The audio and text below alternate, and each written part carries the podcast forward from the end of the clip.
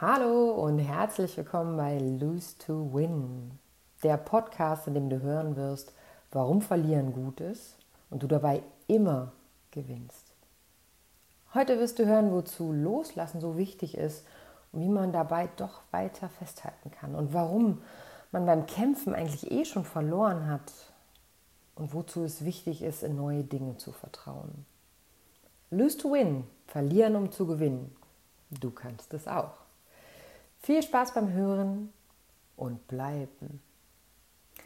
Wie ging es nun weiter mit der neuen Konstellation? Mein Mann mit seiner Freundin und ich, die noch immer am Haus wohnte. Nach längerer Suche fand ich ein Haus zur Miete, genau zwei Straßen weiter.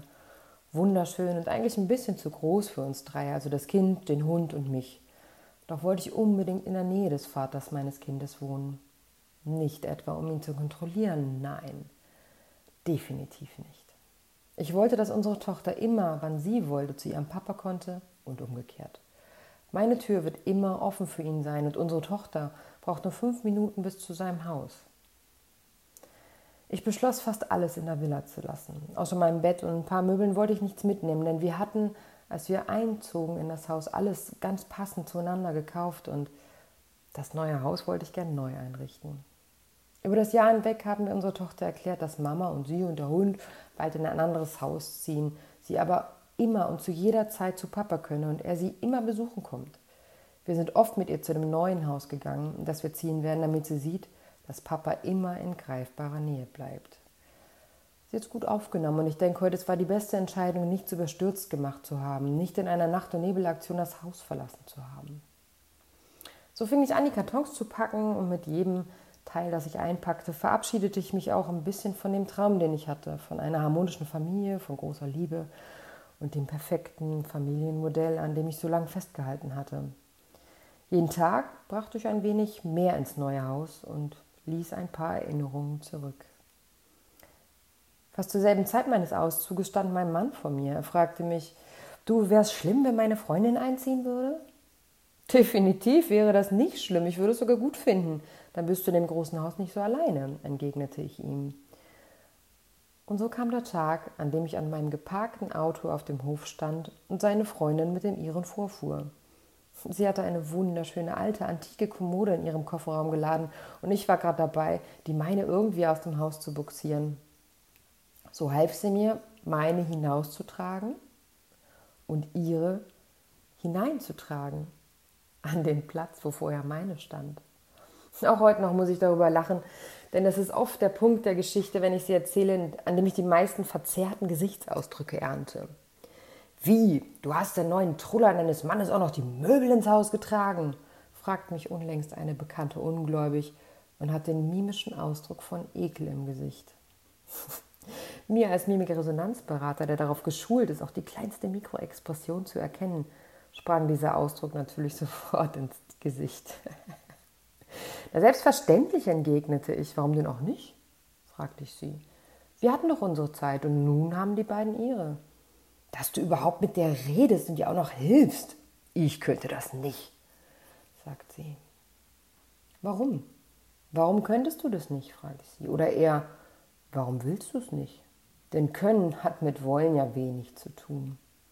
Na, weil sie die neue ist und weil es nur noch dein Mann ist und weil es doch auch dein Haus ist, antwortete sie.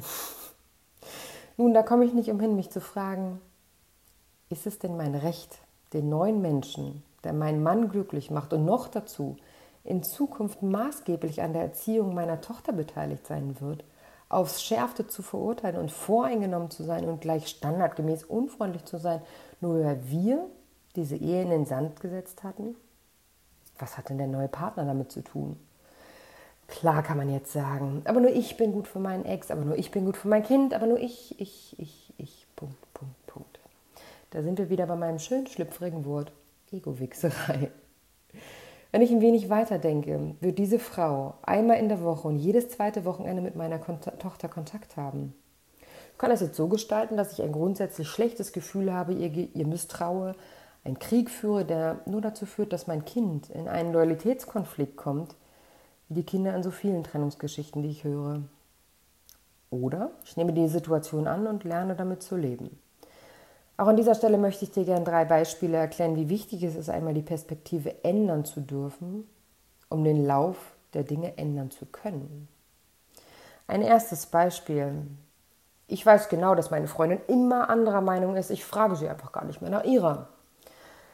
Jetzt frage ich dich, woher weißt du genau, was ihre Meinung ist? Du vermutest es, du weißt es jedoch nicht, denn das kann nur sie wissen. Spekuliere nicht, frage sie direkt, aber freundlich. Ein zweites Beispiel. Ich kann eh nicht mit ihm reden, er hat immer das letzte Wort. Hm. Überlege einmal, wie du mit ihm sprichst. Bist du zum Beispiel bestimmt oder vorwurfsvoll?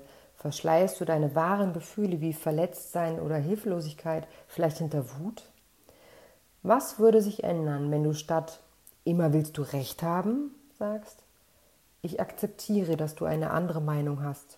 Magst du auch die meine dazu hören? Ein drittes Beispiel. Wieso sollte ich nett sein zu der neuen Freundin meines Mannes? Sie setzt sich jetzt schön ins gemachte Nest. Willst du wirklich einen Streit mit der Frau, die dein Kind mit großziehen wird? Willst du dich jedes Mal ärgern, wenn du sie triffst? Und das wird sehr oft sein. Verschließ dich doch nicht der neuen Person. Gib ihr eine Chance, dass du sie kennenlernen kannst und denk dabei an dein Kind, nicht an dich. Ja, und ich. Ich ließ los und hielt doch weiter fest für mein Kind, nicht für mich. Natürlich ist eine Trennung ohne Kind etwas anderes. Ohne Kind verbinden eine Erinnerung an eine schöne Zeit und ich finde es immer sehr lustig, wenn ich manchmal meine erste Jugendliebe, mit der ich drei Jahre zusammen war, beim Einkaufen treffe. Das ist jetzt mehr als 25 Jahre her und ich erinnere noch immer, wie er küsste oder wie ich damals neben ihm aufwachte in seinem Jugendzimmer. Ich weiß, wie er ist und wie er geht, wie er lacht und wie er beim Fußballspielen aussah. Und doch, wie ich im Einkaufsmarkt an ihm vorbei und sage nur, Hallo. Obgleich uns so viele schöne Momente und Vertrautheit einst vereint haben, bleibt jetzt nur noch ein Hallo. Und das ist total okay. Man hat losgelassen, es gehen lassen und das ist gut so. Uns verbindet ja nichts mehr außer die Erinnerung an schöne Momente. Jedoch mit Kindern ist das was anderes. Das Kind wird ein Paar immer verbinden. Es ist immer das Resultat von zwei Menschen, die sich einst sehr nahe gestanden haben. Man wird sie immer bis zum Tod gemeinsam haben. Und solange die Kinder noch klein sind, auch die Verantwortung für sie. Du hast jetzt zwei Möglichkeiten. Die erste ist, du lässt los und verschließt dich einer gütlichen Einigung, wirst Einzelkämpfer gegen ihn, seine neue und die neuen Umstände. An dieser Stelle kann sich auch jeder vorstellen, wie viel Kraft das kosten wird und wie sehr wir das Kind dafür instrumentalisieren werden, für unseren Schmerz dieser Trennung.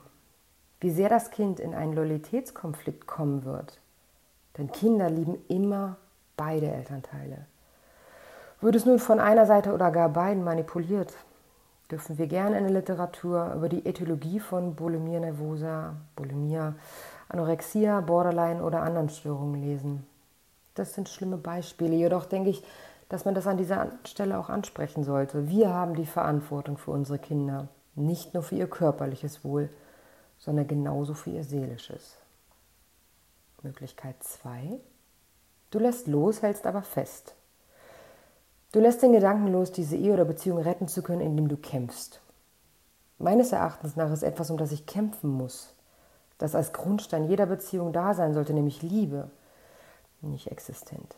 Du darfst dich fragen, was du denn eigentlich vermisst oder was es ist, was dich gedanklich berührt, wenn du an diese Trennung denkst. Vielleicht werden es Gedanken sein wie, werde ich den Alltag vermissen? Und die damit verbundenen Sicherheiten? Mag ich die Bequemlichkeiten der Vertrautheit? Mag ich die Annehmlichkeiten, die aus dieser Beziehung resultieren, wie Geld, Haus, Autos? Habe ich Angst vor neuen Beziehungen oder neuen Menschen? Kann ich das alleine überhaupt schaffen? Nun, ich denke, die wichtigste aller Fragen, die man sich stellen darf in solch einer Situation vor oder in einer Trennung ist, liebe ich meinen Partner? Seinetwillen, weil er ist, wie er ist, wer er ist, mit all seinen Facetten. Liebe ich diesen Menschen noch? Ich konnte diese Frage für mich mit Nein beantworten. Und ich ließ alle Gedanken los und hielt fest indem ich den Kontakt zu allen Beteiligten positiv gestalte. Und das ist das, was ich auch immer noch tue. Nach dem Einzug der Freundin meines Mannes kam sie auf mich zu und zog eine kleine rote Tasche aus ihrer Handtasche. Sie legte sie mir in die Hand und sagte, ich habe da mal eine kleine Erste-Hilfe-Tasche besorgt, die in die Handtasche passt. Wenn wir mit der Kleinen unterwegs sind und mal was ist, dann hat man gleich was zur Hand. Es rührt mich noch heute, dass sie das gemacht hat, denn nicht mal ich als Mutter meiner Tochter hatte so etwas jemals in meiner Handtasche. Ich vertraue ihr und auch meinem Mann. Und Vertrauen kann nur entstehen und wachsen, wenn man es zulässt, sich darauf einlässt und sich nicht von vornherein nur negativen Gedanken denkt. Ja, ich bin verletzt. Ja, ich bin bis auf die Grundmauern enttäuscht. Und hier auch wieder das Wort enttäuscht. Ich wurde vermeintlich getäuscht. Mein Selbstwert ist mit der Trennung am Boden angelangt. Es ist ja alles ganz schrecklich und grausam und wird nie wieder gut. Ja, denke das, geh da durch, heule, betrinke dich, schimpfe, aber sei dir gewiss, es geht vorbei. Die Erde wird nicht aufhören, sich zu drehen und morgen kommt, ob du es glaubst oder nicht, auch wieder ein neuer Tag. Ich denke, dass Vertrauen die Grundvoraussetzung für alles Zusammensein ist und wichtig ist, dass man es zulässt, sich auf die neue Situation einzulassen und nicht nur im Außen schaut. Warum mein Mann meinem Freund den Finger zerquetschte und unsere Scheidung nur zehn Minuten dauerte, das erfahrt ihr in der nächsten Folge Lose to Win. Wenn ihr wollt, abonniert meinen Kanal oder schenkt mir eine positive Bewertung. Und ich habe eine kleine Bitte helft mir, meinen Podcast publik zu machen. Vielleicht habt ihr Freunde, Bekannte, die sich gerade trennen oder einen Rosenkrieg führen. Und wenn ich mit meinem Podcast oder mit einer Einzelberatung nur einem einzigen Paar helfen kann, sich gütlich für sich und vor allem die Kinder zu trennen, dann wäre damit schon wirklich sehr viel erreicht. Und das Thema Trennung mit Kindern oder überhaupt Trennung scheint wirklich ein Tabuthema zu sein oder ein schambehaftetes Thema. Somit ist es umso wichtiger, darüber zu reden, weil Ego-Wichsen versus Kinderherz. Ähm, gerne könnt ihr mich äh, kontaktieren unter dweber-hartleiten, Quatsch, dweber-hartleiten-coaching.de. So. oder auch äh, folgt mir bei Facebook unter Hardlight Coaching oder bei Instagram unter Diana Weber 14114. Ich freue mich ähm, über jede Anregung, jede E-Mail, jedes Like, jeden Kontakt äh, um dieses Herzensthema von mir irgendwie in die Welt zu tragen. Ich danke euch recht herzlich fürs Zuhören und freue mich, wenn wir uns am nächsten Freitag um 7 Uhr zur nächsten Folge von Lose to Win hören werden. Verliere, um zu gewinnen.